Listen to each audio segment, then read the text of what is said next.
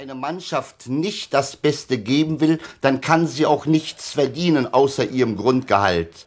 1971 spielte Hertha BSC auch im großen Bundesligaskandal, in dem es um Bestechung ging und zahlreiche verschobene Spiele, eine negative Rolle.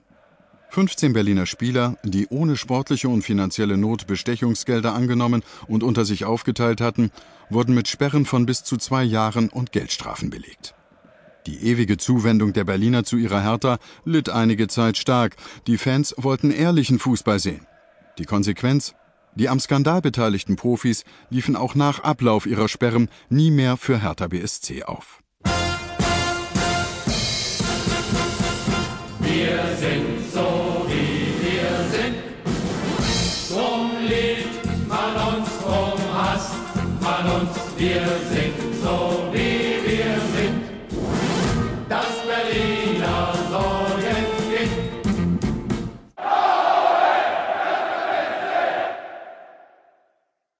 Hertha ist ein Verein mit treuem Anhang und besitzt ein großes Fanpotenzial.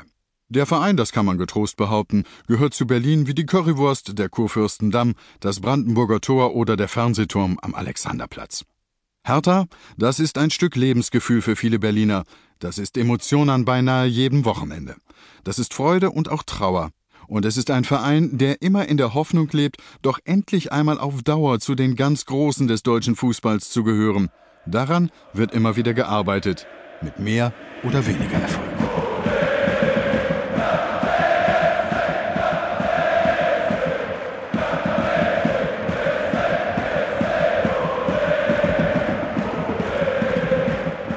Hertha BSC besitzt einige Alleinstellungsmerkmale.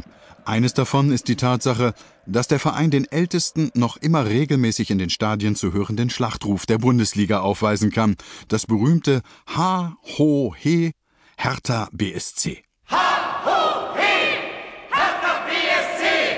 Diese spezielle Form der Anfeuerung und Unterstützung der Berliner Mannschaft wurde von Fangeneration zu Fangeneration weitergegeben und ist nach wie vor sehr populär.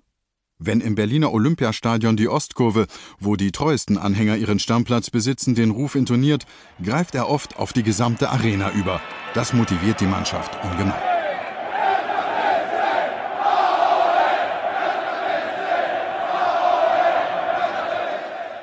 Doch woher kommt dieser Ruf? Es war das Jahr 1927, als Hertha wieder einmal in die Endrunde um die deutsche Meisterschaft eingezogen war.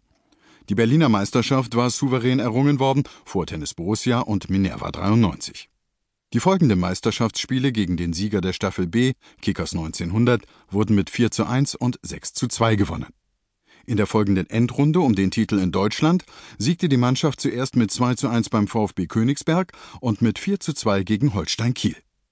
Zum Halbfinale musste Hertha um ihren Kapitän Hanne Sobeck am 29. Mai 1927 nach Leipzig reisen, wo auf neutralem Platz in Probstheida die Spielvereinigung Fürth, der amtierende deutsche Meister, der Gegner war. Vor 25.000 Zuschauern siegte Hertha mit 2 zu 1 durch zwei Treffer von Angreifer Willi Kirsey nach einem 0 zu 1 Rückstand. Mit einem Sonderzug aus Berlin waren den Überlieferungen nach rund 1500 Hertha-Anhänger mit nach Leipzig gereist.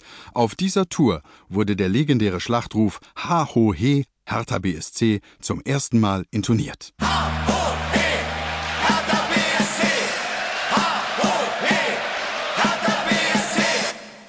Exakt soll das bei einem Zwischenhalt auf dem Bahnhof Wittenberg, gut 40 Minuten mit dem Zug von Leipzig entfernt, passiert sein.